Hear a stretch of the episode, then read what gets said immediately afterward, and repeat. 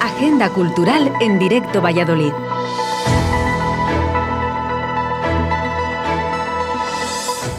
Hola a todos, buenos días y bienvenidos a la sección de Radio 4G que trata sobre los eventos culturales de Valladolid. Jueves 9 de junio de 2022. A ti que nos escuchas, felicidades por tu interés en la cultura. Eso significa que eres una persona inquieta y curiosa, en especial por dentro. Y es que cualquier manifestación artística y cultural no es mero entretenimiento que va. Eso sería quedarnos en la superficie. Los eventos de los que hablamos encierran formas diversas de ver y sentir la vida y por lo tanto riqueza pura que entra en nosotros y nos hace crecer. ¿No te lo crees? Compruébalo. Consume cultura y prueba cómo se abre tu mente.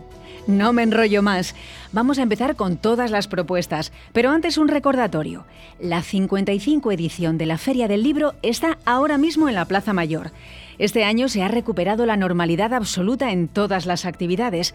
Encuentros con escritores, presentaciones editoriales, talleres... El domingo concluye, pero aún disponemos de varios días. Y ahora sí, dicho esto, vamos con el resto de las ideas. Empezamos.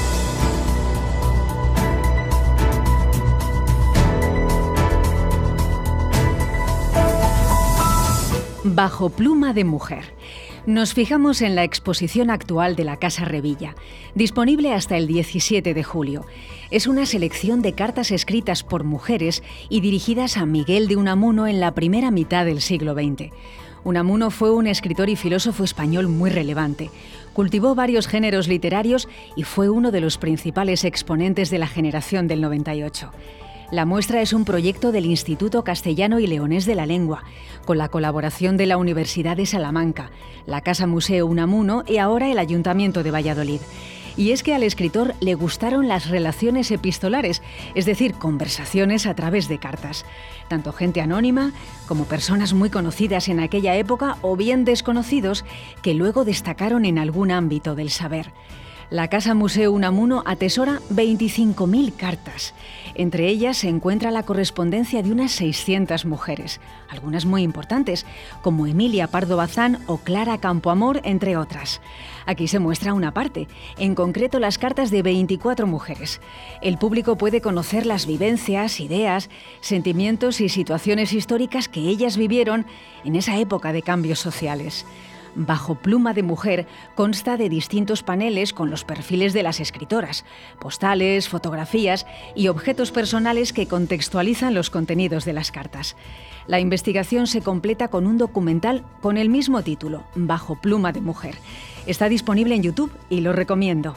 Recordad, hasta el 17 de julio en la Casa Revilla.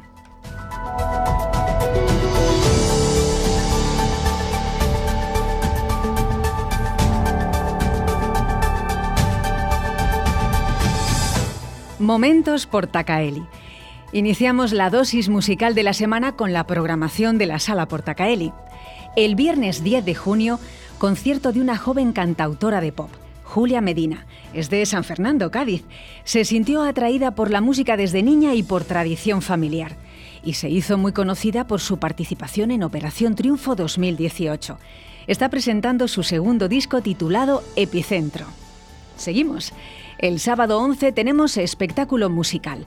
Thomas Potiron, un músico francés capaz de recrear el sonido de toda una banda con su violín eléctrico, una batería y unos pedales electrónicos. Un referente en el arte del loop station, es decir, que lo hace todo un único artista. En el show hace versiones de grandes canciones de la música pop, rock y bandas sonoras. Y finaliza el domingo 12 por todo lo alto con doble sesión. Por la mañana, concierto del grupo Señor Aliaga y su fiesta indie. Esta banda hace versiones de temas de Sidoní, Vetusta Morla, Miss Cafeína o Izal. Y por la tarde, un grupo de cuatro mujeres que hacen rock and roll en castellano y que además reivindican que las chicas deben tener más presencia en la escena nacional de este tipo de grupos.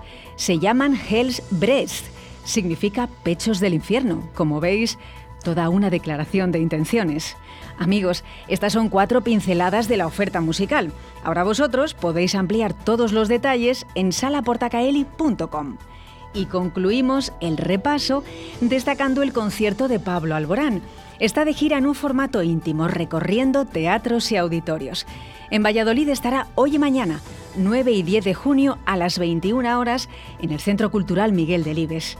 Este malagueño de 33 años ya es uno de los cantantes y compositores más importantes de España y Latinoamérica. Su talento es incontestable desde niño.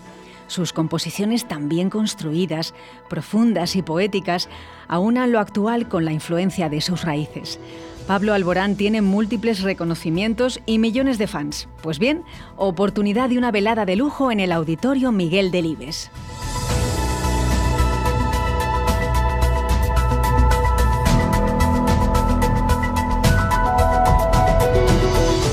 Los sonidos del bosque. Hacemos parada en el Museo de la Ciencia de Valladolid, un referente de la divulgación científica en la comunidad. Como sabéis, cuenta con una exposición permanente y en paralelo muestras temporales y muchas actividades vinculadas a la ciencia. Además, tiene un planetario con programación permanente. Dispone de un avanzado sistema de proyección digital en una pantalla con forma de cúpula que permite una experiencia envolvente. En esta ocasión, los espectadores son los bebés. Los Sonidos del Bosque es una producción artística y divulgativa pensada para ellos, para niños y niñas a partir de seis meses y hasta tres años. Es un proyecto de producción propia, presentado hace pocos días por la Fundación Municipal de Cultura de Valladolid. Un espectáculo de 30 minutos en el que participa Teloncillo Teatro, compañía especializada en obras dedicadas a la infancia los más pequeños descubrirán de forma didáctica y cercana los elementos del bosque a través de sus sonidos. Se usa un lenguaje sencillo, imágenes amigables y canciones pegadizas para que los niños mantengan la atención. Los sonidos del bosque formará parte de la cartelera del planetario, todos los sábados y domingos a las 11.45 horas. La Villana de Vallecas. Nos fijamos en la oferta del Teatro Zorrilla para este fin de semana y destacamos esta versión del clásico de Tirso de Molina, La Villana de Vallecas, a cargo de la compañía Teatro Il Trance de las Bestias. Es una compañía de teatro profesional nacida en 2010 con la primera promoción del Máster en Teatro y Artes Escénicas de la Universidad Complutense de Madrid apuesta por un teatro reflexivo que conecte con problemas actuales investigando sobre textos clásicos. Un teatro profesional joven que quiere estar presente en el movimiento teatral contemporáneo. En cuanto al autor de la obra, Tirso de Molina, fue un religioso español allá por el siglo XVII que destacó como dramaturgo, poeta y narrador del barroco. Su obra abarca sobre todo la comedia de enredo, y eso es La Villana de Vallecas, una obra llena de alusiones a México y a los conflictos que vivían quienes llegaban a la España del siglo de oro, provenientes del Nuevo Mundo, así como la curiosidad que despertaba el continente americano. Esta versión de La Villana de Vallecas es una comedia actual, llena de enredos modernos y también de crítica social. Un montaje que aúna entretenimiento y diversión, una asociación entre lo clásico y lo moderno el viernes 10 de junio a las 21 horas en el Teatro Zorrilla.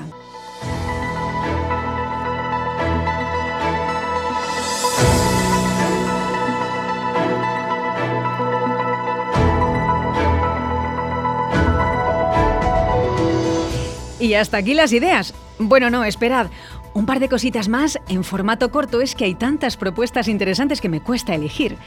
Esta semana se ha celebrado la edición número 14 de la muestra de cine africano de Valladolid en los cines Casablanca.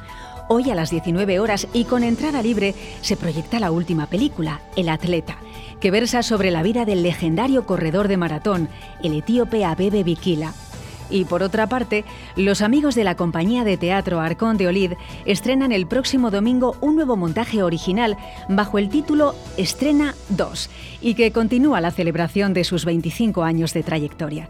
Será el día 12 a las 19 horas en el Teatro Zorrilla. Ahora sí, terminamos. Os envío un cálido abrazo y os animo a que aprovechéis alguna de las propuestas de la agenda cultural. En siete días más. Hasta la próxima.